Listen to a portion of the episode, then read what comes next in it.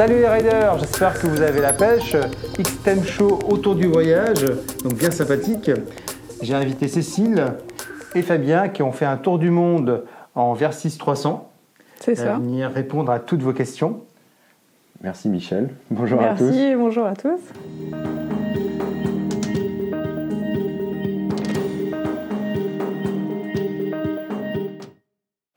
Donc dans les questions qui revenaient souvent euh, sur Facebook comme sur Instagram, il y avait évidemment toutes les questions autour de la préparation du voyage.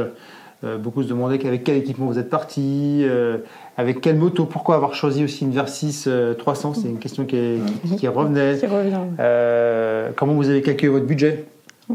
Donc ça, c'est des questions récurrentes qui sont assez, assez logiques. Je sais pas, on peut commencer par l'équipement du pilote. Comment vous avez fait? Eh ben, on a appelé XTM Moto. C'est d'ailleurs comme ça qu'on a rencontré toute l'équipe d'Ixtem. C'était en équipement euh, les motos pour préparer ce tour du monde. Euh, Moto et pilote. Et pilote, ouais. En, gros, pour résumer, nous, on a, on a prévu le, voyage euh, deux ans avant. à peu près, et on a acheté les bécanes un an avant de partir. Donc c'est ça qui a vraiment concrétisé le départ. Après, pour la partie euh, logistique, budget, euh, organisationnel, c'était plutôt moi qui gérais. Pour la partie moto, équipement, choix de la moto, euh, cahier des charges, équipement, c'est plus Fabien qui a géré. Donc on avait chacun notre, notre, nos missions, on va dire, respectives par rapport à nos affinités. Vous êtes bien répartis les tâches. Exactement. c'est très important. Alors sur, sur la moto, justement, parce que c'était une question qui revenait, pourquoi avoir choisi euh, cette moto, particulièrement ce modèle-là? Euh, Pour plein de raisons. Euh, déjà, côté budget, on ne pouvait pas. on pouvait pas se permettre d'acheter une 1200 GS, enfin deux 1200 GS neuves ou des gros cylindrés. après, pour des raisons de poids, de consommation, de mécanique, parce que plus on monte en gamme, plus on monte en cylindrée et, plus ça devient complexe à, dépatouiller si jamais on a des soucis. Et après, il y a tout un tas de notions de coûts divers, consommation, les taxes qui peuvent être dans certains pays liées à la cylindrée. Et voilà, donc pour plein de raisons, euh, on, voulait une moto la plus économique possible, la plus simple possible. Euh, on a pas mal hésité avec de l'occasion, avec des vieux modèles. Euh, pourquoi ne pas partir avec un monocylindre type XT500 par exemple euh, mais voilà, après, on, rentre dans des, euh, des, motos qui peuvent avoir des, soucis qui ne sont pas forcément visibles facilement. Et on ne voulait pas avoir de, de, gros ennuis mécaniques euh, en plein milieu du parcours. Donc, on s'est dirigé vers du neuf. Sur du japonais, ça coulait un peu de source parce que bah, c'est plutôt fiable. Et en petite cylindrée, avec une bonne autonomie, une bonne protection, compatible avec nos deux gabarits. Voilà, le cahier des charges était assez complexe, mine de rien. Et là-dedans rentrait, rentrait, euh, quasi uniquement la Versys 300, avec à côté la, la CB500X chez Honda, qui est quand même une, machine assez similaire. Et l'Himalayan 400. Et l'Himalayan 400, mais elle n'est pas japonaise. Moins fiable. même, si pas fiable. même si on voit qu'il y, a des gens qui font des tours de oui, oui, avec, avec l'Himalayan 400. Euh, mais, ouais, mais je comprends, je comprends qu'entre Kawa et, et, Royal Enfield, vous avez choisi Kawa. Ça me paraît. Euh, d'autant plus qu'on a, un dealer, on a un dealer Kawa juste, à, côté de chez nous. Royal Enfield, c'est pas le cas. Voilà, bon, c'était côté pratique aussi. Et puis voilà, donc elles sont rentrées, pas de regrets. Donc vous avez fait 35 000 km, un peu plus, environ à peu près 35 000 bornes. Euh, vous êtes parti à l'est, c'est ça C'est ça. On est resté sur l'hémisphère nord, mais on a vraiment fait un tour, euh, un tour plein est. Plein est. Vous êtes repassé par euh, Canada, États-Unis. Vous avez repris le bateau où pour revenir en France? L'avion. L'avion. L'avion. Et les motos aussi? Les motos aussi. Les motos. Ah, elles ont de la chance. Ces motos ont pris deux fois euh, l'avion.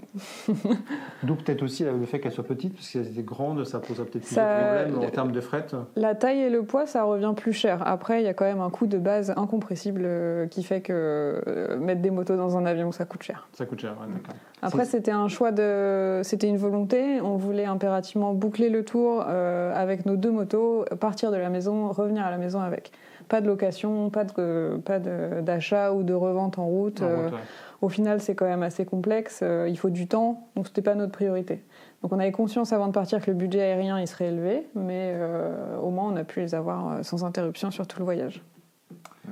Ok, donc fiabilité nickel, vous n'êtes pas, pas, eu, de panne Rien, trois fois rien. J'ai juste eu, moi, sur la mienne, une, une fuite au niveau de la pompe à eau, mais qui ne nous a pas empêché de rouler.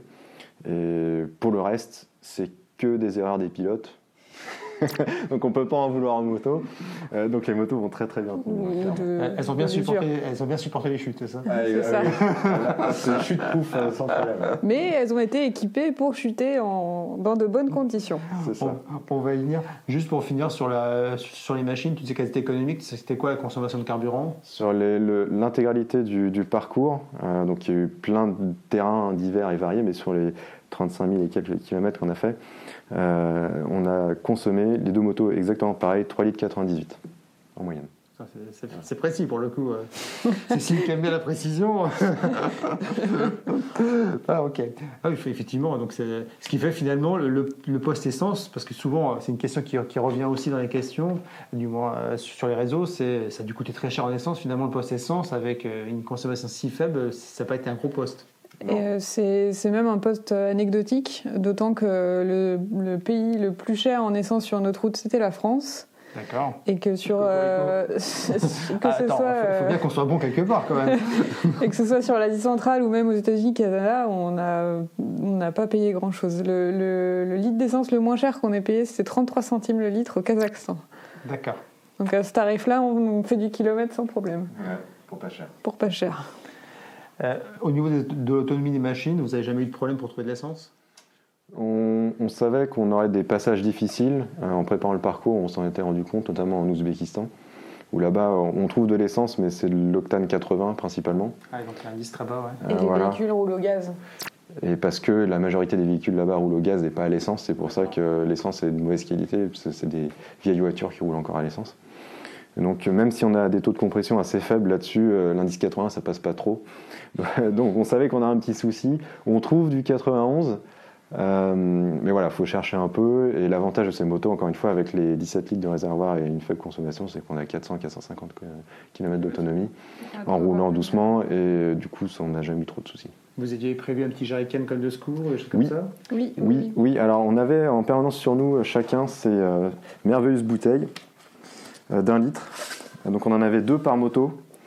Euh, avec des supports en duristan qu'on attachait derrière. Donc on avait 2 litres chacun en secours, ça servait aussi pour notre réchaud. D'accord. Donc ça c'est vachement pratique, de combiner les deux, parce qu'on ne voulait pas se trimballer, euh, c'est un autre sujet, mais on voulait pas se trimballer les cartouches de gaz pour un réchaud, ça prend de la place, euh, alors qu'on peut très bien le faire marcher avec de l'essence, si on a le bon réchaud. Et en plus de ça, pour au niveau essence, on avait aussi acheté des, des bidons pliables d'essence en caoutchouc, un peu style comme un revêtement de bottes en caoutchouc à l'ancienne. Et euh, ça, on l'avait plié, rangé à l'arrière, qui fait 10 litres. Donc on avait 10 litres chacun qu'on pouvait avoir en supplémentaire. On s'en est servi une fois en Ouzbékistan. En Ouzbékistan, quand on était faire un tour aux côtés de la mer d'Aral. D'accord. Au niveau d'équipement du pilote, donc bon, vous êtes venu chez Xtem. Exactement. Ça, ça on l'avait bien compris. euh, vous avez fait, par contre, vous avez pris des tenues euh, chez Climb. Est-ce que vous en êtes finalement content? Ouais, c'est. Toi, tu avais la, la Carlsbad. C'est ça. C'était parti. Et Artemis. Artemis. Donc au final, quel est le bilan un petit peu sur ces deux tenues? Bah, les, moi, en ce qui concerne la mienne, euh, je roule toujours avec aujourd'hui. Donc euh, déjà, elle a fini le voyage. Et, euh, alors oui, c'est un investissement quand même. Au niveau tarif, c'est pas pas anecdotique.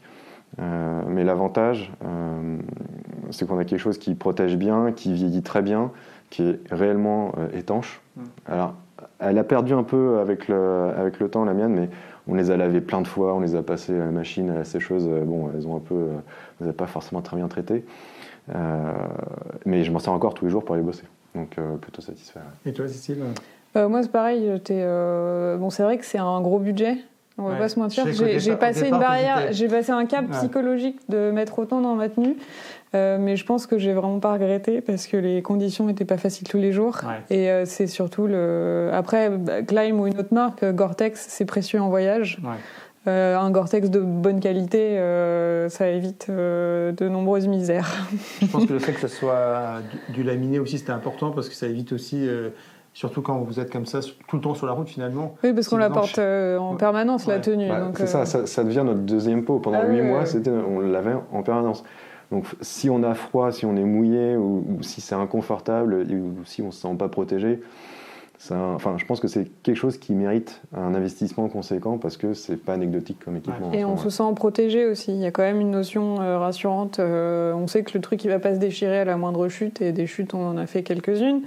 Donc euh, c'est agréable. ce côté-là, c'est éprouvé, c'est bon. Oui, c'est ça, c'est bon. et, et, le fait de pouvoir les mettre à la machine, c'est précieux aussi. Parce qu'il y, y, a des tenues lavage-main. Enfin, lavage-main en voyage, c'est pas une option. quoi. Donc euh, après des, des, journées pleines de boue, hop, euh, dès qu'on trouve une machine, on met dedans, on, ressort, on est à peu, propre, à peu près propre. Euh, je trouve que c'est un point positif aussi. non, mais il ne faut pas négliger les aspects pratiques pour ah, voyage, c'est clair. Après, non, c'était un bon choix. Au niveau des casques, ça par contre, vous aviez vos casques, donc vous êtes parti quoi sur des casques aventure ou plutôt des modulables de, je me souviens plus de mémoire Moi, je suis parti, j'ai gardé le modulable que j'avais déjà. C'est un Scorpion ADX1. Ouais. Euh, donc, je trouve que c'est un très bon rapport qualité-prix, parce qu'il est dans les 230, 240 euros, je crois. Euh, en tout cas, j'avais payé ce prix-là, et il a très très bien vieilli. Euh, le seul truc qu'on peut lui reprocher, c'est qu'il est bruyant, mais vu qu'on roule tous les deux avec des bouchons, c'est un point qui me gêne plus maintenant. Mm. Mais en tout cas, très, très satisfait. Moi, j'étais partie aussi plus sur un, modulable que vraiment un pur trail. Euh, parce que pour le contact avec les gens, de pouvoir ouvrir et euh, de, de, de, voir le visage, les expressions, c'est parce que j'avais fait le Maroc mm. avec l'intégrale, euh, on, a on a déjà l'impression d'être un extraterrestre. Donc si en plus on peut pas communiquer facilement, c'est compliqué. je l'avais changé pour le prendre blanc pour éviter d'avoir toute la chaleur, le soleil, et, et j'avais pris le plus léger possible. Donc moi c'était un AJC AirPa RPHA, je ne sais plus comment ça se dit. RFA. RFA, 90, et, effectivement ultra léger, euh, top. Bon, il y a des petites finitions à revoir, mais euh, je regrette pas mon choix. Quoi. Ouais. Et vous étiez tous les deux partis sur des casques blancs. Oui, oui. pour, la chaleur. pour la chaleur. Oui, ben on a par, euh, par expérience. Hein, oui. même sans être dans des destinations qu'on pourrait, qu'on pourrait penser hyper chaudes, en Ouzbékistan, on a eu des températures assez élevées, au Japon, et même juste de pouvoir respirer, des fois, c'est, vital. Quoi. Il y avait toute une, euh, il y a tout un passage sur les questions que euh, j'ai vu sur les, tout ce qui est un peu papasserie finalement, les assurances, les visas, euh, il y avait assurance, visa, les passages de frontières, comment ça se passait. alors comment, est-ce que vous avez préparé ça en avant J'imagine que oui. Alors ça, c'était mon job. J'y ai passé du temps. Euh, j'ai passé beaucoup, beaucoup, beaucoup de temps euh, sur les forums à regarder. Les visas, c'est pas compliqué, c'est de l'anticipation. Euh, faut les payer. La Russie, c'était assez cher. Il y a beaucoup de pays où il n'y a pas besoin. Donc ça, c'est bien de regarder avant. Et c'est aussi une partie des critères pour le, faire le tracé. Typiquement, on a contourné la Chine parce que la Chine, c'est hyper compliqué niveau visa. il faut des guides, ça coûte une blinde. Et au final, c'est pas ce qu'on voulait faire.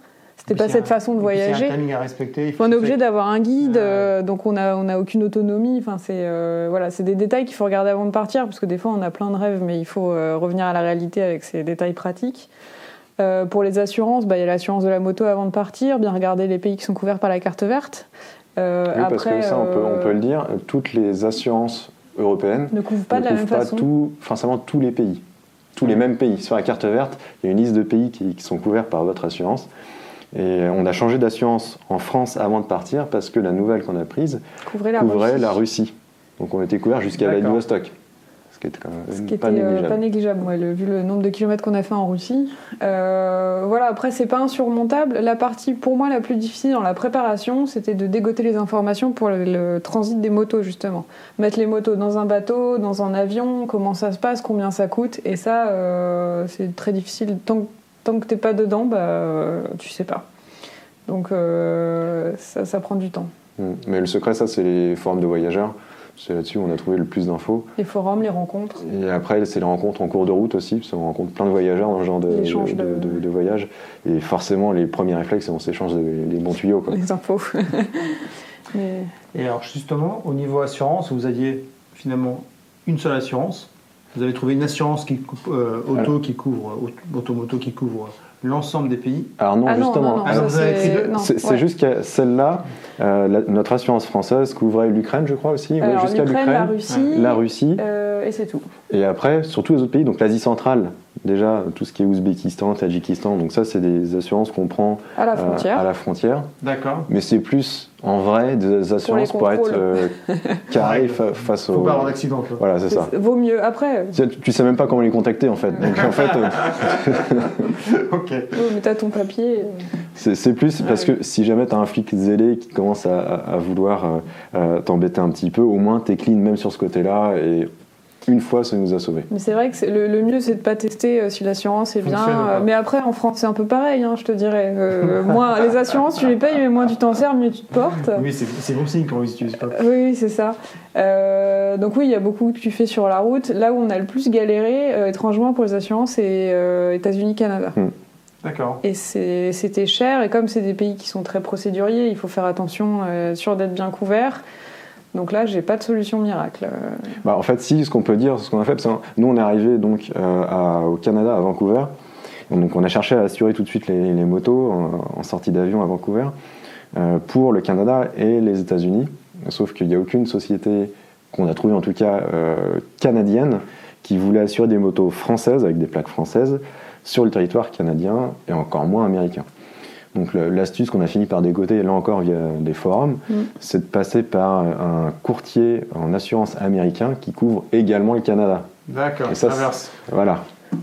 Mm. Et donc ça, c'est encore une fois, c'est le genre d'info qu'on a en cherchant, cherchant sur les forums et, et en testant. De toute façon, il y a une part d'improvisation quand on parle. Ah bah bah, justement, c'est bien de, préparer un minimum. Après, chacun a sa façon de, voyager. Nous, on était quand même assez. Euh, enfin, moi, je suis un peu maniaque, donc je, je, prépare beaucoup. Mais il faut toujours laisser une, euh, une part à la surprise et à l'imprévu. Sinon, euh, sinon, on part pas, en fait. Hum. Ah bah, c'est clair. Donc, un minimum de préparation pour être un peu plus serein. Mais après, de toute façon, on ne peut pas tout contrôler. Euh, par contre, ce qui est important et en préparation, c'est l'assurance santé, parce que ça, c'est l'autre pan des assurances, au-delà des assurances moto. Donc, on a trouvé une assurance euh, qui proposait en extra, donc l'assurance santé, mais aussi une assurance qui nous couvrait sur de la moto en off-road. Et ça, c'était compliqué à trouver. Euh, on a eu à la tester en cours de route parce que j'ai fait une petite gamelle au Tadjikistan, je me suis fait un peu mal. Euh, pour l'assistance, il y a beaucoup de points à revoir. Mais du coup, c'est l'assistance, c'est pas l'assurance, donc euh, voilà. Ouais, éviter Europe Assistance. Voilà, c'est ça. Après, je sais pas si les autres sont meilleurs, mais. en tout cas, on n'a pas une super bonne expérience. C'est pas dans un cadre très critique, très grave, mais heureusement. Heureusement, ouais. Peut-être que si c'était grave, ils auraient, ils auraient, ils auraient réagi. C'est ce qu'on se dit pour se rassurer. On, on, espère. Euh, avant de rentrer dans le, dans le vif du sujet sur, du voyage, j'avais notre community manager qui avait une question euh, très personnelle et il me disait Mais comment Cécile fait toujours pour être bien coiffée euh, à moto? Donc, ah bah, c'est qu'il n'a pas vu toutes les photos. J'ai pas d'astuce. Je me suis juste coupé les cheveux avant de partir euh, pour être sûre de ne pas avoir de cheveux qui débordent du casque. Mais euh, sinon, euh, je ne suis pas tout à fait d'accord avec ton community manager. J'ai pas le sentiment d'avoir été bien coiffée tout le long.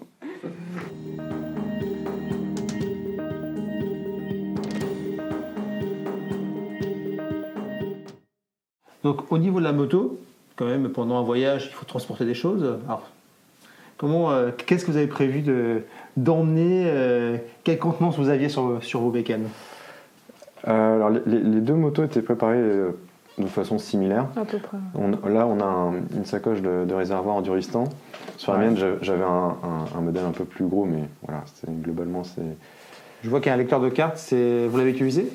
Sur la fin, mais plus par pour, me repérer, euh, mais c'est Fabien qui faisait euh, toute la partie GPS sur son téléphone. Ouais, ouais moi je... Ah, la ça, carte. Ça, c'est euh, intéressant parce que ça veut dire que vous n'avez pas pris un Garmin parce que souvent il y a non, non, non. On dit, il, faut, il, faut, il faut un super GPS, donc vous avez pris votre téléphone. Personnellement, ça fait bien longtemps que j'ai arrêté les, les, les, GPS en dur parce que je, en fait, je vois plus l'intérêt. Maintenant, on a des téléphones étanches. On a des super applications GPS qui sont gratuites. Gratuites en plus. qui, avec un, des cartes d'un niveau de détail euh, assez impressionnant. Mm. Et euh, donc là, concrètement, euh, sur les 35 000 km, j'avais mon téléphone de verrouillé devant sur le support. J'ai vu que c'était un support RAM que tu avais mis. Exactement, avec un, open Osmand comme application. Osmand, ok. Donc une application gratuite où on peut télécharger toutes les cartes du, monde entier, de tous les pays. Et, on a fait tout l'itinéraire avec ça. Et le gros avantage, c'est qu'il n'y a pas besoin de data. Donc ça t'as pas d'explosion de forfait téléphonique. Les cartes, tu les charges avant. Il faut juste de l'espace sur ton téléphone pour, pour mettre toutes les cartes, tous les pays. vous, les mettez peut-être au fur et à mesure aussi euh, non. non, moi j'avais pris un, téléphone avec une capacité de stockage assez importante, comme ça je pouvais tout télécharger avant de partir. Parce qu'en cours de route, on ne sait jamais sur quoi on va tomber comme euh, connexion Internet. Donc je préfère être, euh, au moins avoir une version du jour de départ de tous les pays dans le téléphone. Après, on les met à jour au fur et à mesure qu'on peut. Mais voilà, au moins j'ai quelque chose sur moi. Ok. Donc ça, c'était la partie. Euh, Alors ça, c'était pour euh, donc, nav et, voilà. de réservoir. Donc, moi, personnellement, le, les lecteurs de cartes, je m'en suis pas servi euh, sur la mienne. on avait tous les deux des, des petites sacoches à l'avant. On n'avait pas les mêmes modèles, par contre. je ne sais pas si on avait cité la marque, c'est du Enduristan. Enduristan, ouais. ouais Étanchéité, pas de souci. Aucun problème. Aucun, souci. C'est super costaud, elles sont encore comme neuves. Enfin, ouais, c'est vraiment du bon matos. Ensuite, donc, excuse-moi. Ouais, pour les sacoches, qu'est-ce que tu avais toi devant? Euh, devant, j'avais des Motec, euh, donc faut pas tomber avec. ça arrive en plus. Parce que des sacoches sur les crash bars, euh, bah forcément, c'est les sacoches qui morflent. Euh, donc j'en ai une qui n'est qui est pas revenue. Euh, sinon. Elle est quel pays? Au Tadjikistan. sur une piste C'est ça. non, non, non, elle est, elle est revenue, mais elle est plus fonctionnelle. Elle tenait avec une sangle. D'accord. niveau étanchéité, aucun problème. après, il n'y a pas beaucoup d'espace en fait. Donc niveau pratique, c'est pas le, c'était pas le modèle que je reprendrais si je devais partir. Euh, après, ça reste euh, un, petit peu d'espace en plus. Après, comme la nature horreur du vide, on a tendance à mettre des choses dont on n'a pas forcément besoin. Donc, il faut bien réfléchir au chargement avant de partir. Et sur l'arrière, on avait des sacoches souples. Alors là, il y a le grand débat souple, rigide. Nous, la question, elle se posait pas.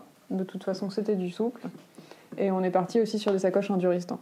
Donc les Moonsoon 3. Les Moonsoon 3. Euh, pareil, un gros budget, mais quelque chose de coriace, d'étanche. Le seul reproche que j'aurais à leur faire, mais je crois qu'ils ont réglé le souci euh, sur le dernier modèle, c'est les fixations.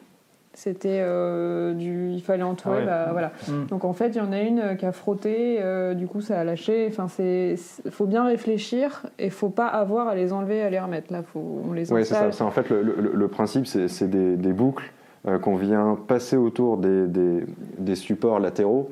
Mais donc du coup, faut il faut imaginer qu'on a la sacoche, le support qui est derrière, il faut passer les bras derrière pour essayer de les accrocher, de tendre le tout pour éviter que ça bouge de trop, parce qu'il ne faut pas que ça bouge, pas trop du moins. C'est compliqué de garder et donc voilà, euh. Si c'est des sacoches qu'on laisse à demeure sur un moto, c'est pas gênant, on s'en kikine une fois et puis voilà, on les laisse. Donc nous, c'est ce qu'on faisait. Mais si c'est quelque chose qu'on doit enlever de manière euh, récurrente ou tous les jours pour euh, les emmener dans la tente ou dans la chambre d'hôtel, c'est pas, du tout le bon modèle. Alors effectivement, ils l'ont changé sur, le, sur la version. Il, y a, une, réamélioration. Je pense que c'est vachement mieux. Mais sinon, en termes de qualité de fabrication, ah, de matériaux euh, et de conception, c'est super, super bon matos. Ouais, ça bouge pas. Non. Et pour le coup, c'est 100% étanche, même immergé, pour avoir testé. Oui, c'est l'immersion aussi. Aucun problème. Et après, bah, le top case, c'est quand même euh, pratique parce que bah, ça ferme à clé, contrairement aux sacoches, donc c'est Motec. Et euh, euh, étanchéité aussi. on a eu plusieurs fois où, en prenant un peu d'altitude en redescendant, j'arrivais pas à les ouvrir. Donc on a aucun problème sur, sur l'étanchéité. Ce qui est pratique dans les pays où il y a des ours, il faut bien fermer tout ce qui est nourriture. D'accord. quand, tu fais du camping sauvage et qu'il y a un risque d'ours, tu as des règles très précises sur où faire à manger, euh, où laisser ton, ta, bouffe pour pas finir avec un ours dans ta tente en train de manger tes sneakers. Donc, euh, ouais, donc le, top case était bien pratique aussi et, hmm. même au quotidien toujours. Euh, on a juste fait une modif sur, le, sur, la, fixation, sur la patine de fixation. Alors je crois savoir que Motec m'a dit qu'ils avaient changé leur système depuis, mais sur ce modèle-là, quand nous on l'a acheté, c'est la, plaque de fixation qui est en dessous tient sur le, le porte-bagages par trois quarts de tour qui se vissent. Enfin, c'était pas solide. Et donc euh, celles-là, elles ont cassé même avant de partir. Donc on les avait remplacées par des vis inox euh, et ça n'a pas bougé. D'où l'importance de tester avant de partir. Exactement. Bah tiens, justement, c'est une bonne transition. Qu'est-ce que vous avez fait? Est-ce que vous êtes, parce que vous avez fait quand même pas mal d'off-road au final? Euh, sur le trajet, oui. Sur le trajet. Euh, alors, est-ce que vous étiez déjà des adeptes de l'off-road Donc, euh, pour vous, c'était une formalité. Est-ce que finalement, vous vous êtes entraîné avant, même physiquement Comment vous avez fait pour supporter le bah, choc? En fait, on était déjà vachement à l'aise en off-road parce que je crois qu'une fois, on s'était garé sur, une, sur, une, sur de l'herbe. Ouais, c'est ça. on avait dû prendre un chemin. Euh, le, GPS s'était trompé, on était euh, dans, dans, les Donc, champs. Euh, nous, le fraude, on, était à l'aise, aucun problème. c'était une vraie réflexion lors de la préparation du voyage, c'est de dire c'est bien d'envisager tout ça, mais voilà, il faudrait peut-être s'entraîner un petit peu avant. Bah, surtout, il faut maîtriser. Pour, moi, c'était une vraie peur. De dire, dès que je sortais, ça fait à peu près, ça, ça fait quasiment 10 ans qu'on roule. la moto, c'est pas un souci. Le problème, c'est sortir de l'asphalte. Mm. Donc on a acheté les motos et euh, l'objectif c'était de se tester sur les événements Cocorico Rando, tu dois connaître, euh, sur la marche Moto Madness. Ouais.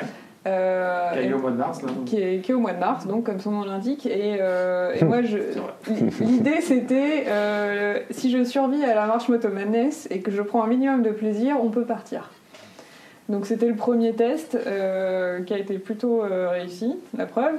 On a fait d'autres sorties, d'autres events euh, Cocorico Rando euh, pour, euh, pour tester les, les bécanes et le matos. Et on a fait un mois au Maroc avec des copains, en XT500 justement. euh, donc euh, vieille versus euh, moto neuve. Et, mais c'est important de se préparer à la fois physiquement, de faire du sport. nous on était plutôt sportifs à la base donc ça allait. Mais Plus toi que moi. Hein.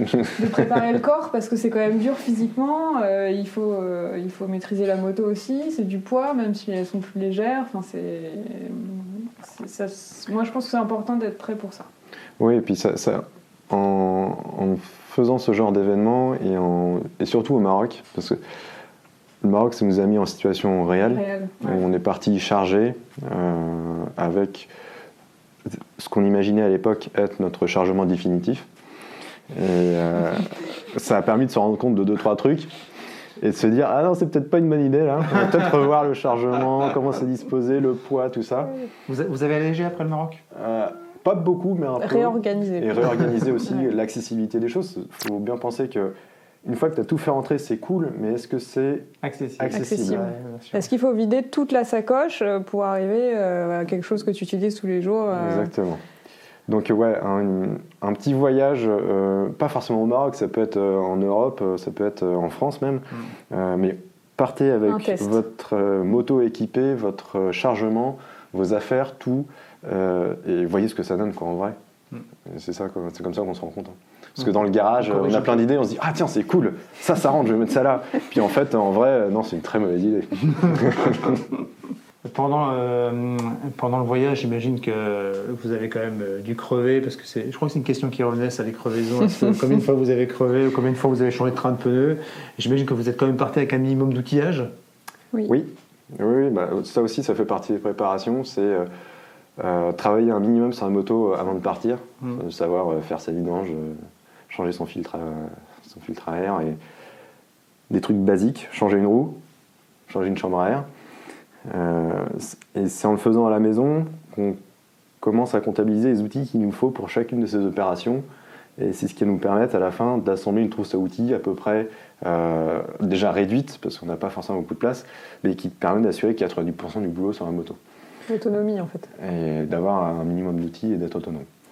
Euh, donc ça, on, l'a fait évidemment. De toute façon, la préparation de la moto, on l'a fait, euh, on, l'a fait à la maison. Et à chaque fois qu'on se servait d'une clé, d'une nouvelle clé, ben, on la rajoutait dans la trousse à outils.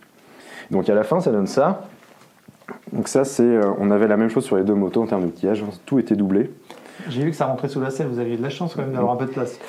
Encore une fois, le bénéfice d'avoir un petit moteur, c'est qu'on a plein de place, même sous la selle. Et donc voilà, donc ça donne à peu près une trousse, une trousse à outils en duristan, c'est bien pratique. Et là, ce qu'on a, c'est on a bon, bah, deux, bougies en rab, euh, des démontes obus pour, euh, pour les chambres à air, des, des serflex, enfin des petits zip ties hein, mmh. pour serrer les câbles ou quoi que ce soit, ça, sert toujours. Ça, sert toujours. Euh, des petits connecteurs électriques au cas où on a un petit, des câbles électriques à, à sertir. Et euh, voilà, le réglage des suspensions. Euh, de... Alors ça, comment ça s'appelle Je me souviens plus. C'est de... Je sais pas comment le nommer. c'est du, métal euh, à froid ah qu'on peut mouler. Mmh, c'est un bicomposant. Un bicomposant. On, on en coupe. Un carter, exactement. Et ça, c'est vachement bien. Ça prend pas beaucoup de place et ça peut nous sortir. Non. Ça, c'est vachement bien aussi. Mais oui. Mais dans l'idée, c'est pas mal. Voilà, puis après, bah, les classiques euh, clés plates. Euh... Je, je, vois que tu des câbles euh, que ça doit être, c'est quoi C'était un, embrayage à câble Alors, Alors justement. Voilà, donc effectivement, j'avais emmené un petit bout de fil de fer. Ah oui, quand même, oui. Ça, ça m'a servi. Tu sais qu'il y a des kits qui existent Ah non, une femme avec ce qu'on a. c'est quand même un budget, alors si On en reparlera la prochaine fois. non, mais, on a découvert le kit aux États-Unis après qu'il ait pété son câble d'embrayage. Maintenant, on sait. Parce que... le petit kit à 3 euros avec les petites têtes qui vont bien. Ben voilà. Voilà. Bah, d'ailleurs, je vous en ai acheté un en rentrant. Mais quand on n'a pas de petit kit à 3 euros et qu'on a quand même du bout de fil de fer, on peut réparer un câble d'embrayage sur le bord de la route et ça, c'est vachement bien. Et sinon, l'autre truc que je voulais montrer quand même qui est vraiment très pratique, et ça, je, ce truc-là, je le bénis, c'est un, c'est un coffret Facom. Alors, c'est pas donné, c'est une centaine d'euros. Mais euh, l'avantage de ça, c'est que dedans, on a un cliquet avec tous les embouts euh, usuels. Euh, les clés 6 pans, du, du Torx, on a du plat, on a du cruciforme, etc. Et avec une petite rallonge. Et ce truc-là, c'est j'ai fait 98% des travaux sur un moto avec ça. Quoi. Ah, et c'est vraiment extrêmement pratique. C'est bien pensé, il y a plein de petites astuces dans le coffret, ils ont vraiment bien réfléchi le truc. Euh, du coup, c'est très compact. Moi j'en ai un, mais il est un peu plus gros quand même. Hein. Et ouais, ça maintenant, il y en a un dans toutes mes motos. Enfin, je dis toutes mes motos, j'en ai que deux, hein, attention. ça fait genre Mais voilà, en tout cas. Euh, ah, c'est voyageur Donc très pratique. Donc le, par contre, les références, je pourrais pas vous les donner parce que je l'ai oublié. C'est écrit ici, c'est écrit RPE J31. Voilà, si ça vous parle. Mais en tout cas, chez Facom, ils ont ce format-là. Euh, ils en ont qu'un, donc on ne peut pas se tromper. Euh, il y a eu différentes générations. Ça, c'est l'ancienne génération. Moi, dans ma moto, j'ai une autre génération qui est encore un peu mieux. Mais voilà. Aujourd'hui, dans ce format-là, il n'y en a qu'un et je le conseille vraiment. Bon, bah, je crois qu'il va falloir qu'on référence ça chez XTM Moto.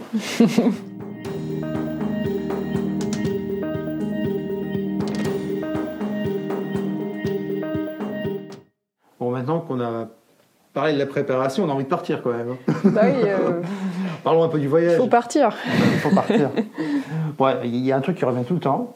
Les gens, ils sont quand même assez inquiets pour, euh, pour votre séance, en fait. Hein. Ils se disent, pour notre confort. Pour votre confort. Ils se disent, mais comment ont-ils fait Ça doit faire mal au cul. Euh. Sont-ils fous? Donc 35 000 km, c'est le confort ou pas c'est le confort? Qu'est-ce que vous avez fait? Alors, on a changé les selles parce que de base, sur ce modèle, euh, la selle est en chaîne massif. Donc, de base, c'était pas une option. Ah, vous avez gagné du poids en plus. Donc, on a fait celle confort. La mienne, elle est un peu rabaissée. Euh, parce que oui, ce qu'on ne vous a pas dit, c'est qu'on avait chacun notre moto. Hein. Je, vous rassure là-dessus, avec la mienne. Mais. Euh, euh, donc la mienne était un peu rabaissée, donc moins confort fatalement. Euh, celle de Fabien était euh, pas confortable non plus. Confort, mais au final, faut pas se leurrer quand on fait 38 000 km, il y a forcément un moment où on a mal aux fesses. on avait aussi opté pour des coussins de selle qui n'ont pas survécu au voyage, donc bien faire attention à la qualité. Ouais, alors par contre, c'est vraiment bénéfique en termes de confort. Le coussin de selle, euh, c'était vraiment sympa. C'était bien tant que ça fonctionne. Ouais, clairement. C'est ça. après, malheureusement, on est tombé sur, sur des modèles qui sont pas très très bien vieillis, mais je pense que dans l'idée, avec quelque chose de qualité, c'est une bonne idée. Faut pas hésiter à mettre le prix, vraiment, mais euh, pour pas avoir ce qu'on a eu nous. Euh, mais c'est une bonne idée. Après, le, Vous n'avez pas trouvé des pots de chèvre que ce... Les pots de mouton. On, a, fait en partir avec une. Parce que moi, je vois souvent des voyageurs avec des pots de mouton. Bah, apparemment, ça marche bien. Ah, Sauf quand il pleut. Après, ça sent pas très très bon. Voilà. Euh, non, par contre, juste une précision, le coussin de sel, ça m'a fait perdre euh, les 2 cm que j'avais gagné en creusant. Ah oui, bah oui, inévitablement. Donc, avec le poids des bagages, finalement, ça va pas être impactant, mais il faut penser à ça quand même quand on est vide, plus poil. Quand on est sur, euh, enfin, pour moi, en off-road, euh, c'est aussi pour ça qu'on est parti sur ce modèle. C'était une question de hauteur de selle, un compromis entre la hauteur de selle et la garde au sol de, la moto. Euh, parce que je voulais avoir les pieds bien à plat par terre. sinon, j'aurais fait, j'aurais été deux fois plus de temps par terre, je pense. Donc voilà, juste le coussin de selle, ça a apporté du confort, mais ça m'a fait perdre en centimètres. Donc après, c'est à chacun de trouver son, son équilibre aussi, quoi. Tu mesures combien si c'est pas indiscret euh, 1m70. D'accord, oui, donc tu pas Donc je suis pas une petite, mais pour moi, c'était vraiment un critère primordial. D'accord. Évidemment, ouais. En termes de confort, je pense à autre chose, on n'en a pas parlé, mais les poignées chauffantes.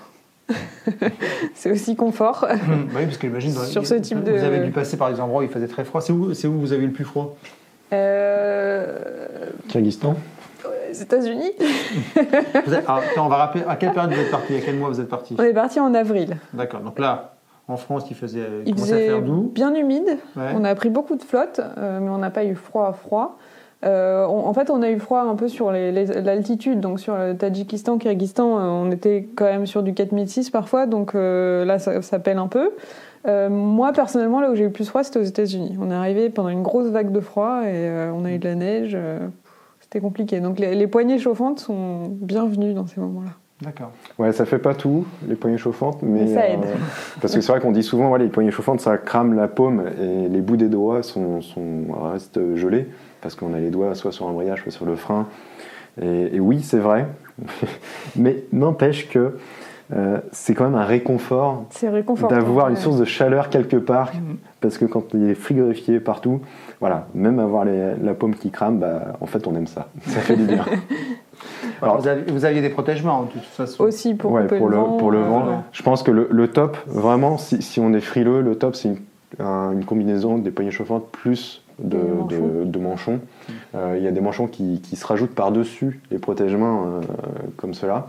Et ça, vraiment, si on est frileux, c'est top. Et on va rentrer dans des débats sur l'esthétique, donc là, on n'attaquera pas le sujet aujourd'hui. Sinon, après, il y a les gants chauffants, c'est bien aussi. En version, évidemment pas sur batterie. Hein, euh, filaire. Branché, sur la branché ça en prendre, on, est d'accord. Hein. surtout sur ce type de voyage. Pour, pour, l'autonomie, en fait, la prise USB, vous ne l'avez pas toujours trouvée. Ouais. on, est d'accord. Donc vous avez parcouru euh, plein de pays. S'il y a un pays euh, aujourd'hui que vous deviez retenir, c'est une question qui a été posée. C'est quoi le pays qui vous a le plus plu finalement sur ce, sur ce voyage? Bah, C'est une question difficile déjà. C'est compliqué. Pourquoi est-ce qu'il y a trois pays Parce qu'à la limite. Parce que en fait, beaucoup de pays nous ont plu. Euh, en fait, c'est plus simple que dire qu'est-ce qui nous a le pays qui nous a le plus plu, parce qu'il n'y a pas un pays qui nous a dit, ah, qui nous a euh, émerveillé au point de tiens c'est celui-là euh, qu'on retient vraiment parce que euh, si tu cherches les paysages, bah ouais, l'Asie centrale c'est vachement bien, Tadjikistan, Kyrgyzstan c'est assez, c'est assez ouf. Si tu cherches le contact avec les gens, bah, la Russie c'est pas mal aussi. voilà, donc c'est assez, c'est assez difficile de répondre à cette question. Donc ceux qui nous ont vraiment le, le, plus marqué, surpris, je pense qu'on peut donner la Russie quand même, mm. parce qu'on avait eu, bah, des idées préconçues. On n'était jamais allé en Russie tous les deux. sur tous les pays, on avait des idées un peu euh, préconçues. On a tous des clichés avant de partir en voyage. Euh, et en fait, les clichés, ils volent un à un euh, au fur et à mesure que tu avances. Mm.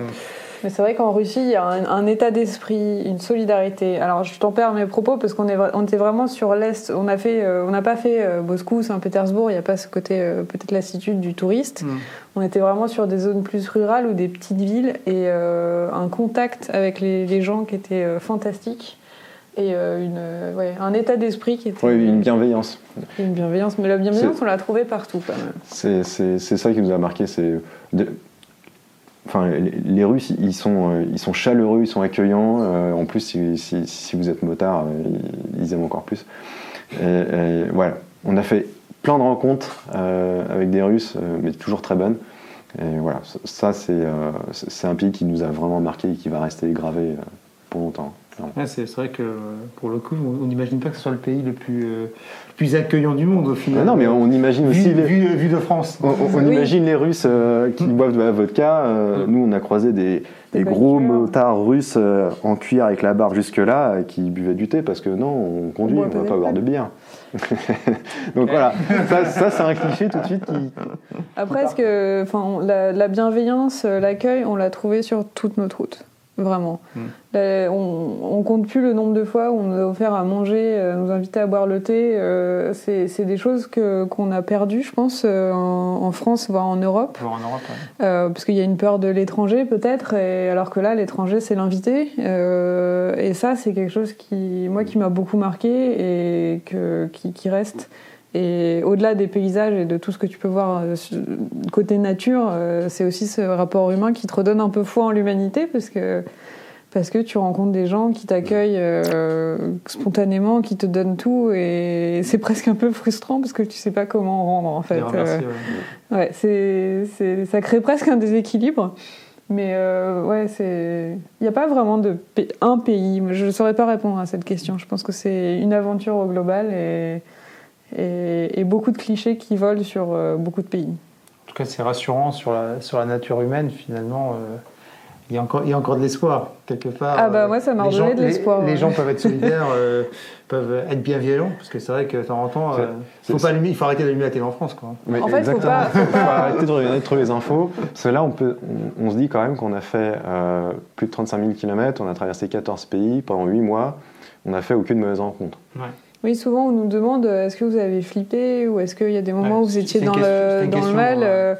Euh, les moments où moi j'ai eu le plus hmm. peur, c'était plus par rapport à une nature qui, soit une météo, soit une montagne qui, qui semble tellement imposante qu'on a peur de se prendre un glissement de terrain parce qu'il a plu les jours hmm. d'avant. Mais euh, humainement, il euh, n'y a aucun moment où on s'est senti en danger, où on a eu peur pour nos vies. Enfin, hmm. c'est aucun moment, sur aucun des pays. Euh, après, il y a peut-être aussi une question de bon sens. Tu vas pas dans des, coins qui sont un peu bizarres où il y a des situations, euh, il y a des situations qui peuvent arriver. Il faut, faut pas, faut pas être naïf, il faut mm. pas être un bisounours, mais concrètement.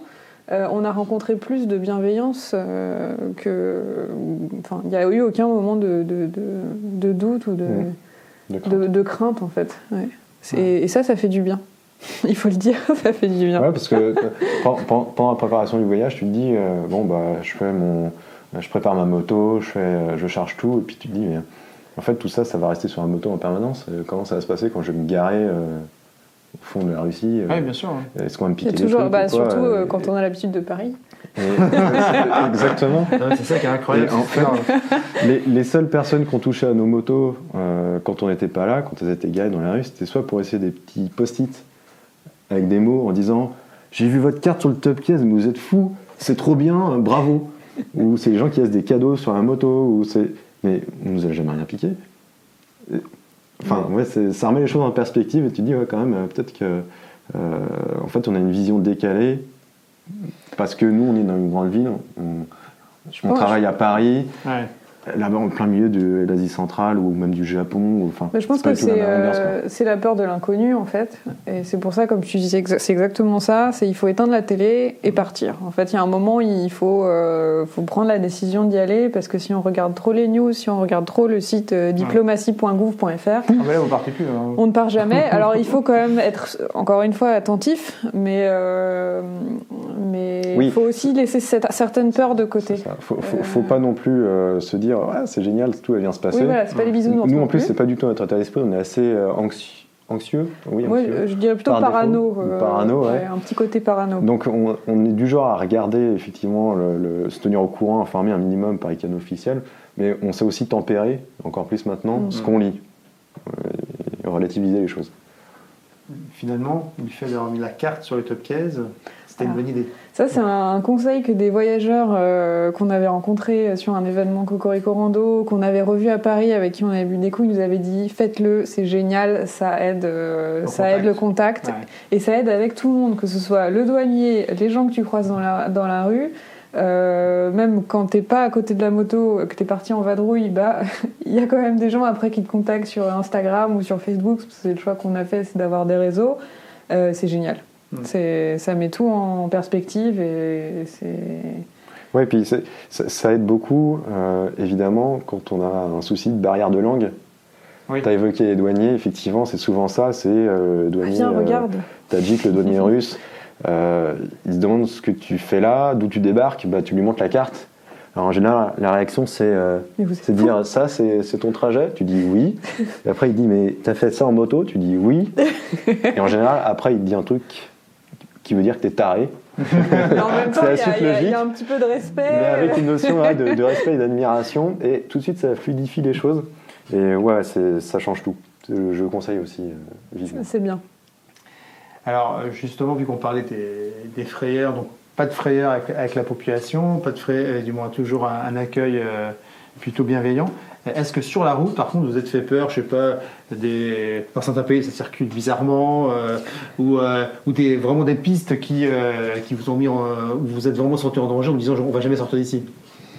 Moi, je me suis juste fait une petite gamelle. là, je pense que c'était ma maîtrise du off-road qui n'était pas encore optimum et j'avais crevé juste avant, donc psychologiquement, j'étais pas très très bien, je pense. Donc je me suis fait un petit peu mal et euh, j'avoue que je suis contente d'avoir des protections sur la moto aussi. Hein. donc les pare-mains et les crash bars ont fait leur affaire. Euh, donc voilà, ça, piste un peu difficile, c'était sur la, la, la, vallée du Wakan. Dans le Pamir Dans le Pamir. Euh, mais c'est vraiment des notions de pilotage. J'allais un petit peu trop vite sur un terrain qui était un petit peu trop euh, mou. D'accord. Donc ça s'est mal terminé. Euh, après, il n'y a pas eu de moment vraiment horrible. Il y a eu un passage à guet, une route qui était fermée, enfin qui était un pont qui était détruit avec un passage à guet qui est avec beaucoup de courant. Donc Fabien a eu des petites aventures là. Ouais, le, le, le moteur marche pas avec de l'eau dedans. Le moteur à eau, ça marche pas. t'as essayé, t'as voulu faire les colos, quoi. Ouais, voilà, je, déconseille. Ne tentez pas, ça vaut pas le coup. Donc on s'est retrouvé à faire une vidange euh, sur le bord de la piste, mais euh, étonnamment, bah, ça nous a permis de faire des nouvelles rencontres. Euh, on a trouvé de l'huile en plein milieu de la montagne, donc il y a quand même de la vie, des, boutiques. c'est hallucinant en fait quand tu, tu quand tu y repenses. Euh, après, euh, pas de difficultés insurmontables. Est-ce qu'il y a eu des pistes difficiles Oui, il y en a eu. Est-ce qu'à un moment on s'est dit euh, faut faire demi-tour, on n'y arrivera jamais? Je crois pas. Non, non, non. Il y a, il y a aussi une période de, avec beaucoup de taux ondulés.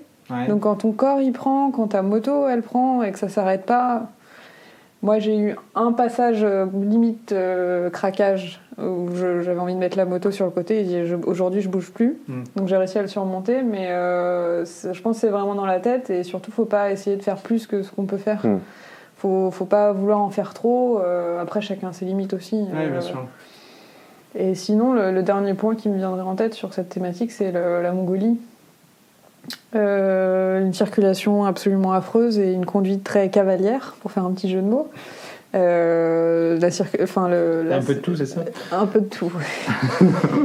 Fabien a failli se prendre un bus. Ouais, disons que le, seul accident, ou presque accident que j'ai eu sur le, sur le parcours, c'était là-bas. parce qu'effectivement, Bon, ils ont une notion des priorités qui est très différente de la nôtre. c'est le plus gros qui passe. Bon, je l'ai appris un peu tard, mais ça, c'est bien terminé. Euh, mais bon, ça c'était surtout à la capitale. En dehors de, de, la capitale, bon, bah il y a moins de monde tout de suite, donc ça se passe vachement mieux. Oui, c'était à Ulaanbaatar. Et, euh, et, surtout le reste du parcours, aucun souci quoi. on nous a beaucoup euh, demandé comment ça s'est passé en Russie au niveau de la conduite, et franchement c'était moins pire que ce qu'on imaginait. ça, s'est bien passé.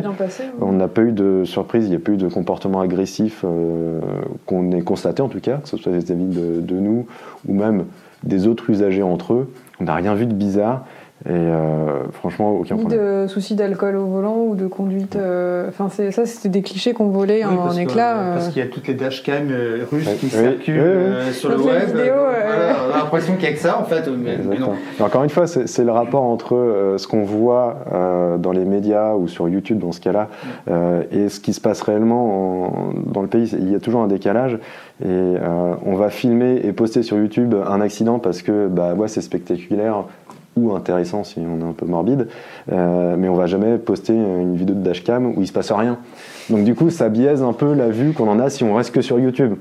Et, effectivement, nous, sur notre parcours en tout cas, euh, oui, on peut peut-être, euh, on aurait peut-être pu tomber sur un, un, mec qui était bourré, mais c'est jamais arrivé.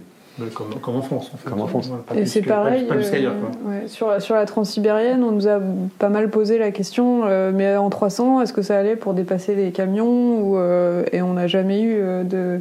Les, on n'a jamais eu de difficulté par rapport à la cylindrée ou à la, ou à la circulation. En vitesse de pointe, vous pouvez monter à, à, à combien vers 6 Chargé, on n'a jamais dépassé le 130, je crois. Hein. Après, on peut aller plus. On peut aller un camion, c'est pas très ouais, En Russie, les camions à 140, c'est normal. Hein.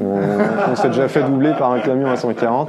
C'est pas tous, ah. mais c'est déjà arrivé. Ça roule vite quand même. Oui, ça peut rouler vite. Mais c'est pas grave. Enfin, pour moi, c'est pas un souci. C'est soit il roule plus vite et tu le laisses passer, et soit tu roules plus vite et tu le loupes. Enfin, c'est pas. C'est pas un souci. Non, pour moi, il n'y a pas de problème. Et puis, euh, sur des motos, même sur un 300, donc ça, ça fait 40 chevaux. la moto chargée, elle faisait 250 kg, on rajoute à ça le poids du pilote.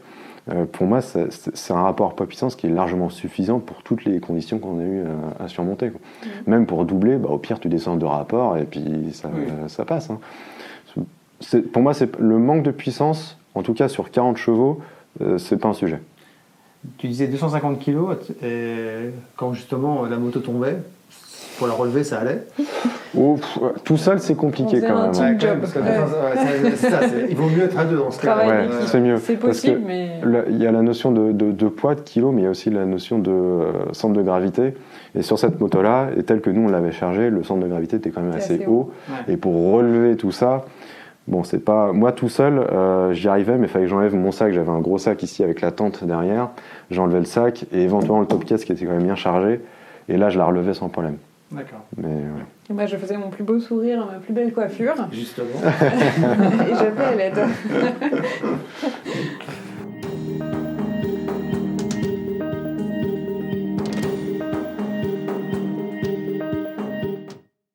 Alors dans les questions qu'on avait, effectivement, mhm. on avait aussi, euh, bah, les gens se, posent un peu des questions sur ce que vous avez euh, vraiment aimé, qu'a été euh, peut-être votre meilleur souvenir. alors évidemment, vous en avez, vous en avez plein, mais est-ce qu'il y a, je sais pas, une arrivée quelque part, un, soir où vous vous êtes retrouvé tout simplement au chaud, parce que je sais pas, il y a peut-être des, petits trucs comme ça qui vous ont vraiment, vraiment marqué pendant le voyage, qui vous ont laissé finalement un bon souvenir.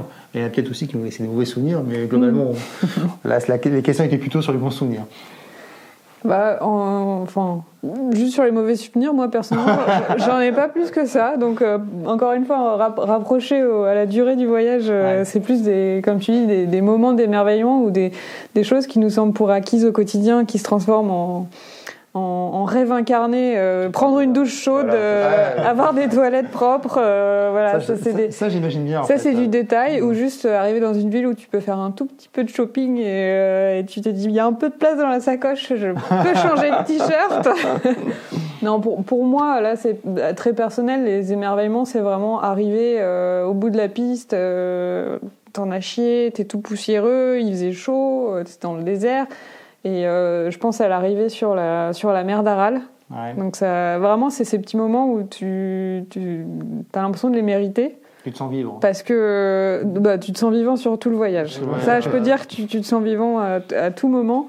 Euh, mais c'est le, le, côté accomplissement. Tu arrives à, un, objectif que, que avais, auquel tu avais, avais, pensé, euh, tu avais un peu fantasmé dessus. Même si on voit les photos, c'est jamais pareil. Ouais. Et euh, pareil, le, le, fait d'arriver à faire toute cette route sur, la, sur le, le Pamir, dans, la, dans le corridor du Wakan, de se dire euh, on l'a fait, on est allé jusqu'au bout, au milieu de montagnes euh, fabuleuses qui, qui font monter les larmes aux yeux tellement elles sont belles. Quand vous êtes à 4000 mètres, ouais, finalement, en plus, vous êtes, vous êtes, parce que vous êtes à 4000 mètres, on dit c'est super haut, je suis à la hauteur du Mont Blanc, et puis en fait, on regardait. Et il y a ah, encore des montagnes. Il y a encore, il y a, encore quasiment 4000 au-dessus. Euh. Et on, on, se sent tout petit, on apprend l'humilité, euh, c'est des moments qui, qui restent. Euh, et moi, l'émerveillement pur, si c'est le mot qui a été utilisé, elle, elle, vient vraiment de la nature, de, de cette nature qui est qui est immense, qui est magnifique, euh, qui fait peur parfois, qui est dangereuse, mais euh, c'est ces moments, donc la, mer d'Aral, la Pamir, le moment où j'ai vu le Black Baikal pour la première fois, hmm. ça je m'en souviendrai toute ma vie, parce que c'était un rêve d'aller là-bas. Euh, voilà, c'est surtout le côté nature. les États-Unis ont beaucoup à offrir aussi, niveau paysage naturel, le Japon, enfin. tous les pays ont, ont, des choses à offrir, mais ouais, c'est hum, après j'oublie pas la dimension rencontre, mais pour moi, l'émerveillement, il vient vraiment de, ce côté nature et de, de cette difficulté d'accès, côté mérité. je pense qu'en fait, euh, finalement, dans nos sociétés occidentales, en plus très urbanisées, euh, on a, on a, un, vrai, on a un vrai besoin, de, retourner, de, à la nature et quand on est mm. confronté en fait, à, sa beauté, on se rend compte aussi peut-être que on ferait mieux de réfléchir à, la préserver, non pas continuer à, la, détruire. Mais bon, ça est un autre sujet. Au niveau des rencontres, justement, parce que là c'était un peu la partie euh, plus sauvage, sur, sauvage sur la partie humaine. c'est pas un reste, hein, parce que les, des rencontres on en a fait dans tous les pays et, on a gardé beaucoup de contacts. Et, je ne sais pas par où commencer parce que la première rencontre qu'on ait faite en vrai, c'est en Ukraine, lors de la première crevaison qu'on a eue des gens qui sont arrêtés pour nous aider euh, pour réparer le pneu alors qu'ils avaient 36 heures de voiture derrière eux, qu'ils étaient crevés. Mais voilà, pour eux, c'était tout à fait normal de s'arrêter parce qu'ils voyaient euh, deux motards français arrêtés sur le bord de la route. Donc déjà, ça commence à faire réfléchir. Et euh, ils ont passé 4 heures avec nous euh, pour trouver un mec qui ouvert le dimanche euh, pour réparer un pneu. Ah, ils ne vous, ont pas abandonné, ils vous ont pas lâché pendant que... ah, non, non. Ah, ils nous ont fait charger la roue dans la voiture, je suis monté avec eux pendant 4 heures, ils ont, on a fait le tour des patelins aux alentours pour trouver un garage ouvert le dimanche. Enfin, ça c'était la première entrée en matière, on s'est dit, ah ouais quand même, ils sont accueillants en Ukraine. Il a payé la réparation parce que euh, tu es mon ami, tu es dans mon pays, tu ne payeras pas ta réparation. Oui, en plus, il n'a pas voulu qu'on paye. Mais en fait, je ne pense pas que ça puisse arriver en France. Je ne ah, sais pas. ce qu'on ne savait pas, c'est que ça serait comme ça sur tout le voyage. Et c'est ça qui est assez fou. Euh, c'est que on pensait que cette situation-là qu'on avait vécue, qu'on venait de vivre en, Ukraine, euh, c'était un truc exceptionnel. On était juste tombé sur des gens super sympas, on a eu grave du, du beau, du, du, beau, du bol. Euh, mais en fait, non, non, on a eu plein d'exemples comme ça, que ce soit en Russie où on s'est fait accueillir un nombre de fois incalculable par des, par, des gens qui sont soit des copains de mecs qu'on a rencontrés sur la route. Euh, bah, tiens, tu vas là-bas, je connais quelqu'un, appelle-les, et puis ils vont, t'accueillir. Euh, soit parce qu'il y a un réseau de motards officieux euh, sur la transsibérienne et donc il y a des gens qui accueillent les motards qui font la route. mais ça, tu peux le savoir que si tu rencontres des Russes et que tu parles avec eux mm. et qu'ils te disent ah, Attends, tiens, je vais te donner des contacts, tu vas les appeler. Et oui, et quoi? Bah, Ils vont t'héberger, ils vont te nourrir. je fais Ok, d'accord. Et, euh, ou un mec euh, en Corée du Sud qui nous, qu'on a croisé sur la route, un motard aussi, qui nous a dit bah tiens tu vas sur Séoul, ça tombe bien, j'ai un appart là-bas, tu peux rester une semaine euh, si tu veux, aucun problème. Je te laisse les clés, je retourne chez ma mère. Le, le mec on le connaissait pas. Bon. Et en fait, ça, ça Accueillant les Coréens. Bah, en tout cas, lui, il l'était. C'est ça. C'est, on est toujours bien tombé, quoi. Et donc, ouais, des rencontres, on a fait plein, plein, plein. Il y avait une question, je crois que. peut-être qu'il y en avait peut-être deux qui ont posé la question. Euh, euh, vous n'êtes pas trop engueulé pendant le voyage?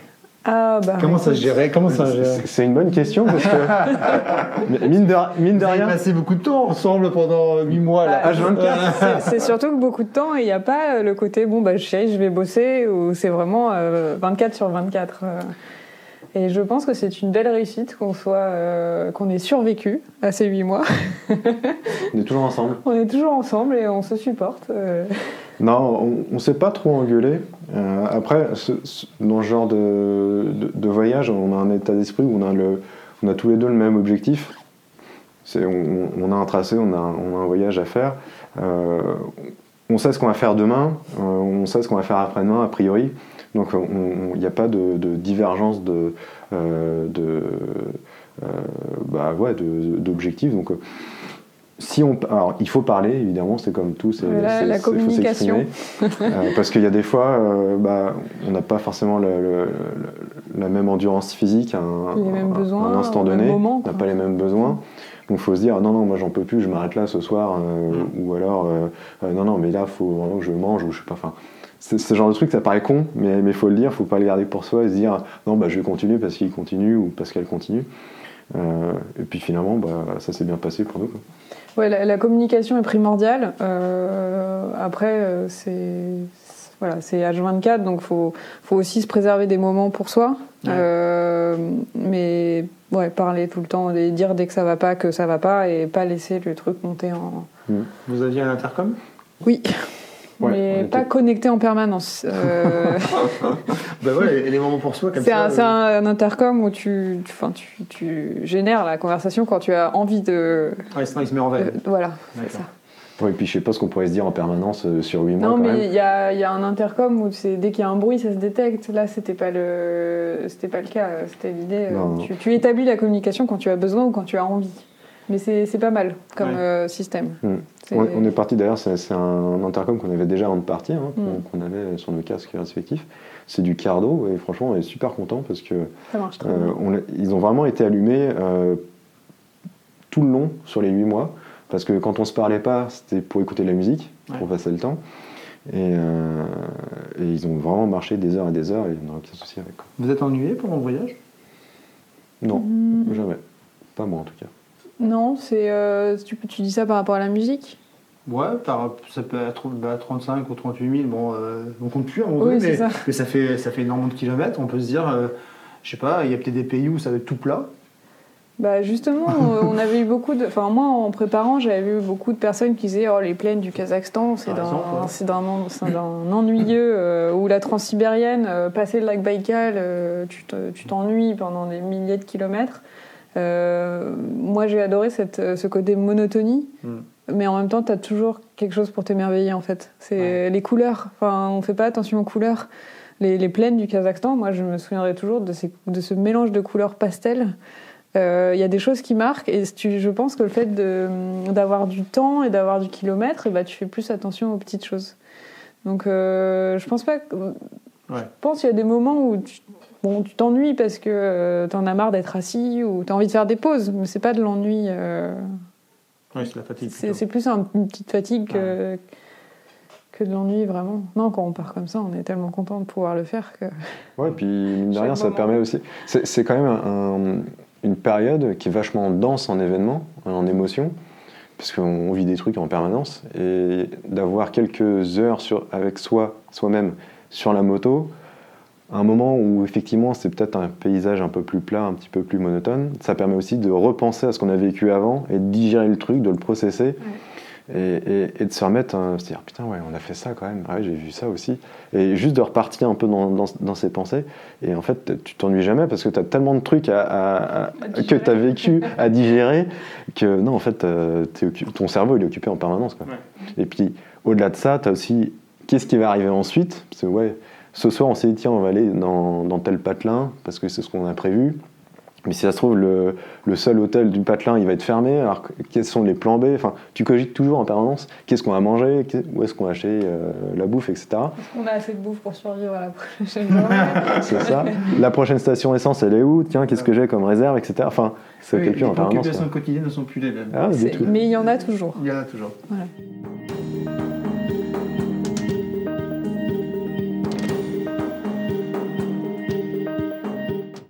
Au niveau des questions, évidemment, quand on rentre dans un voyage comme ça, c'est une question récurrente. Finalement, on vit comment? Est-ce qu'on a, est a envie de se barrer tout de suite de nouveau? On se dit, euh, retrouver son quotidien, c'est trop dur Ou est-ce qu'on se dit, ah bah c'est bien, le confort euh, de la maison qu'on retrouve, son chat, tout ça, c'est peut-être finalement bien, je repartirai plus. Euh, c'est Qu'est-ce que vous en tirez finalement de ce voyage? Là, c'est assez rigolo parce qu'on a tous les deux des, personnalités différentes là-dessus et des, des ressentis différents. Donc je parlerai pour moi. C'est vrai que c'est difficile. Euh, moi, je suis plus. Euh, bah, c'est quand le prochain ouais. Donc euh, allez hop hop hop, on repart. Après, il y a des réalités. Il y a quand même un un bonheur de retrouver ses proches, de retrouver le confort effectivement d'une douche, mmh. une douche chaude euh, à portée de main, euh, avec du débit. on s'émerveille de petites choses, euh, de retrouver le, ouais, le confort, mais on se rend compte que la, routine, elle revient très très vite. Le, quotidien, surtout en habitant en région Île-de-France et en allant travailler sur Paris, on se le reprend très très vite, violemment, en pleine face. Donc voilà, moi je suis plus en mode hop hop hop, on repart. Après. Euh... Moi, moi c'est différent. Après, il faut dire aussi que j'ai repris le boulot assez rapidement en revenant. Et euh, j'étais en congé sabbatique. et voilà, donc je, je, devais reprendre. Euh, en fait, on est rentré deux semaines avant que je reprenne officiellement mon boulot. Euh, donc, j'ai pas trop eu le temps de réfléchir et, de repenser à ce qui se passait. Et moi, je pense que ça m'aide à, à, pas trop déprimer. Hmm. Euh, donc je le vis bien pour le moment, après on verra comment ça va évoluer euh, plus tard. Et du coup, bah, on fait des, entretiens, des interviews pour parler du voyage, donc on continue à le vivre un petit peu. Ça, on partage, et puis il y a beaucoup de, gens qui sont curieux, donc on a, nous on, a, on, aime bien aussi euh, échanger, et ça permet de, ça permet de prolonger et de, comme disait Fabien, de, processer tout ce qu'on n'a pas eu le temps de, forcément de, des sujets sur lesquels on n'a pas eu le temps de réfléchir ou c'était quand même huit mois assez intense, donc il faut quand même un, peu de temps. Je dirais pas, pas, on repart, on va pas repartir euh, dans deux mois. Euh. Oui, d'autant qu'il y a la réalité économique qui s'impose. un détail. Les, les, motos sont achetées, euh, il y, a une partie des frais qui sont, qui sont faits. bon. non, effectivement, il faut remplir les comptes en banque aussi, il faut garder les pieds sur terre, mais c'est vrai que je pense qu'une fois qu'on a, on a goûté au voyage, en tout cas pour moi, ça a toujours été une passion. Mon budget, il est toujours passé là-dedans, euh, donc euh, voilà, c'est, une façon de, vivre. Mais c'est, vrai que de se poser un petit peu, ça permet aussi de, de, gérer bah, tous les, toutes les photos, les vidéos, euh, aussi tout, beaucoup, beaucoup de matériel et qu'on a envie de, faire vivre aussi. Donc un peu de temps, c'est bien aussi. Alors, si vous deviez donner, si vous deviez donner un conseil euh, à quelqu'un qui va faire son premier trip, son premier voyage, c'est une question qui était, qui était posée sur, sur les réseaux. En fait, je pense qu'il ne faut pas trop se prendre la tête. si on lit les, les forums ou les, les, autres personnes, les interviews de gens qui ont, qui ont fait des voyages, euh, on n'aura pas deux fois la même info, je pense, sur comment préparer son voyage, parce qu'on est tous différents, on voyage tous différemment, on a tous des, des euh, des caractères différents. Il y, a, des gens qui, veulent tout préparer pour limiter au maximum les surprises. Il y en a d'autres. tu regardes. Hein, il y en a d'autres comme moi qui sont plus à l'arrache et qui disent bon, on verra bien. Alors, les extrêmes, c'est jamais bon. Euh, donc, il faut trouver un équilibre entre les deux. Mais là encore, il y, a plein de, il y a plein de curseurs, il y a plein de crans au milieu.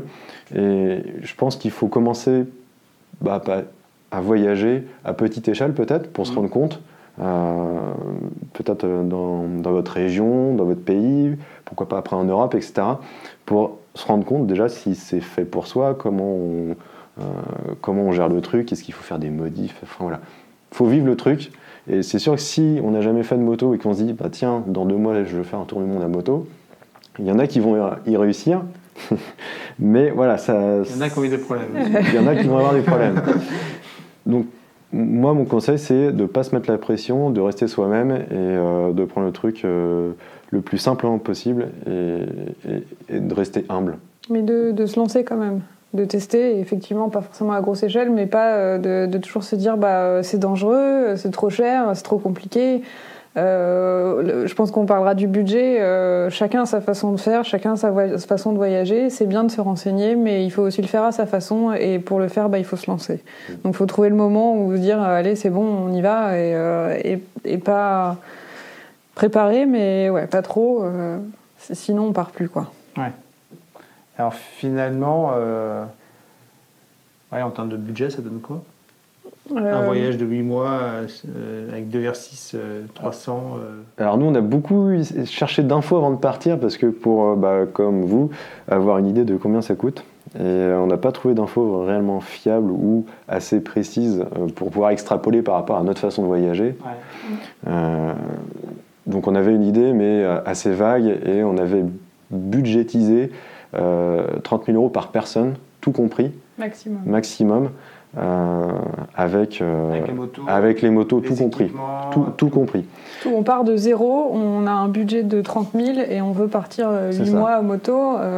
Donc, ça, ça, comprend évidemment les motos, équipement moto, équipement pilote, les visas, les assurances, et puis le voyage lui-même, hein, les hôtels, mm. la bouffe, tout ça. Et, et finalement, on n'est pas loin du compte parce que on est dans cette fourchette-là. On est un petit peu en dessous. On est un petit peu en dessous, sachant que ce qui coûte très cher je sors l'achat des, motos du budget, mais ce qui coûte cher, c'est dans notre cas, c'est le fait qu'on ait pris, le, fait le choix de faire voyager les motos par avion. Pour gagner du temps, euh, mais aussi parce que des fois, typiquement sur le retour entre euh, le Canada et la, France, c'était moins cher par avion que par bateau paradoxalement. Euh, c'est assez bizarre. Surprenant. Mais ça reste quand même un poste de dépense très important et qui dépasse largement la valeur de ces Versys 300. Oui, au final, en termes de. Oui, c'est pour ça qu'il y en a certaines qui les vendent en changeant de route, qui, oui, qui les donnent. Nous, on voulait les garder, c'était un choix, donc on savait que c'était. Mais c'est pour ça qu'on dit qu'il y a différentes façons de voyager, que ça va changer votre budget, parce que si vous, les motos, vous n'avez pas envie de les ramener, ou c'est pas quelque chose euh, euh, à laquelle vous vous attachez, bah, revendez-les avant si vous pouvez. Mm. Effectivement, c'est plus intéressant économiquement parlant que de payer un billet d'avion pour une moto euh, pour oui, dans son garage. Pas, faut pas acheter une moto neuve. Euh, dans la mesure où on bricole un peu, on la, on la remet au carré avant de partir. Euh, enfin, il y, a toujours des, des, façons. Il y en a qui partent comme ça. Oui, c'est ça. Et, en fait, il n'y a pas de bonne façon de voyager.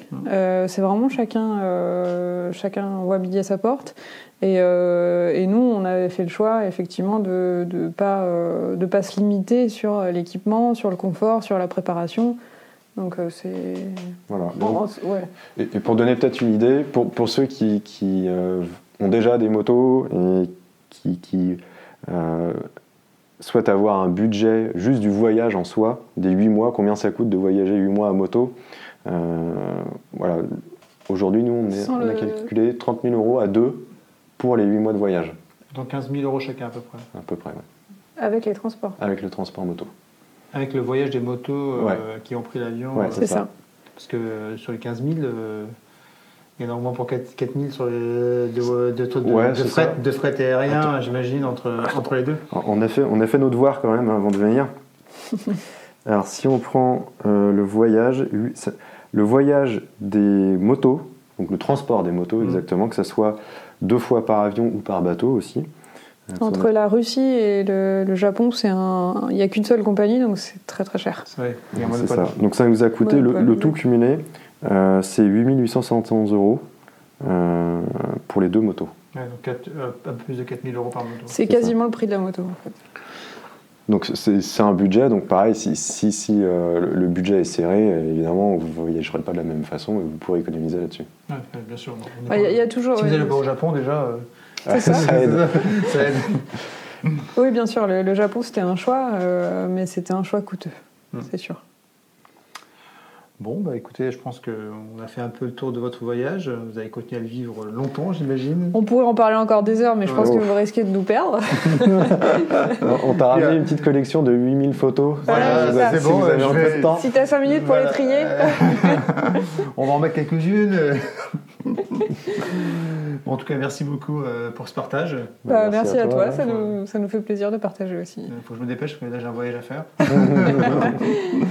merci les raiders de nous avoir suivis. Euh, j'espère que cette longue vidéo euh, va vous intéresser. En tout cas, il y a plein d'informations, je pense, pour si vous souhaitez un jour partir, partir faire un tour du monde comme Cécile et, Fabien. Si vous avez encore des questions, il ne bah, faut pas hésiter, posez-les sur les réseaux sociaux je les transmettrai. oui, n'hésitez pas. On a aussi euh, toujours notre, euh, notre page Facebook et, euh, Instagram et le blog aussi.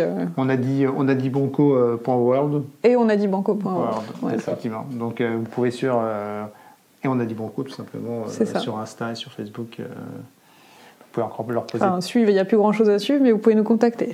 En tout cas, leur poser des questions et les suivre, parce que je suis sûr qu'ils vont repartir. La question, c'est quand? C'est quand, c'est ça. la, la, question, c'est pas est-ce qu'ils repartent, c'est sûr, c'est quand? Merci beaucoup en tout cas, à bientôt les riders. Merci, salut.